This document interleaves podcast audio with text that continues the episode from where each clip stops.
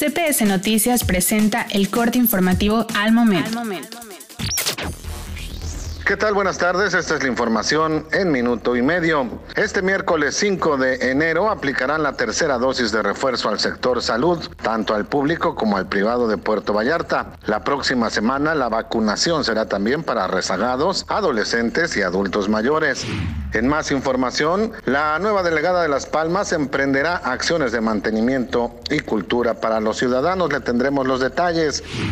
En información también de carácter local, será el día de mañana cuando inicie la jornada de vacunación en Bahía de Banderas. Esta para adultos mayores, 18 años, y también mujeres embarazadas.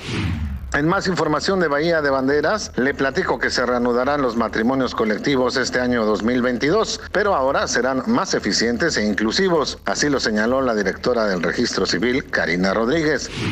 En información nacional niega un juez conceder un amparo a la hermana del exsecretario de Seguridad Pública, Genaro García Luna, con el que buscaba el desbloqueo de sus cuentas bancarias. En información internacional, el continente europeo superó los 100 millones de casos confirmados de COVID-19, los cuales representan más de un tercio de los detectados en el mundo. Hasta aquí la información en minuto y medio. Le deseo buenas tardes. Soy Hugo Lin. Que tenga un día radiante. Para más información, visita nuestra página web y síguenos en redes sociales. Les deseamos un excelente día.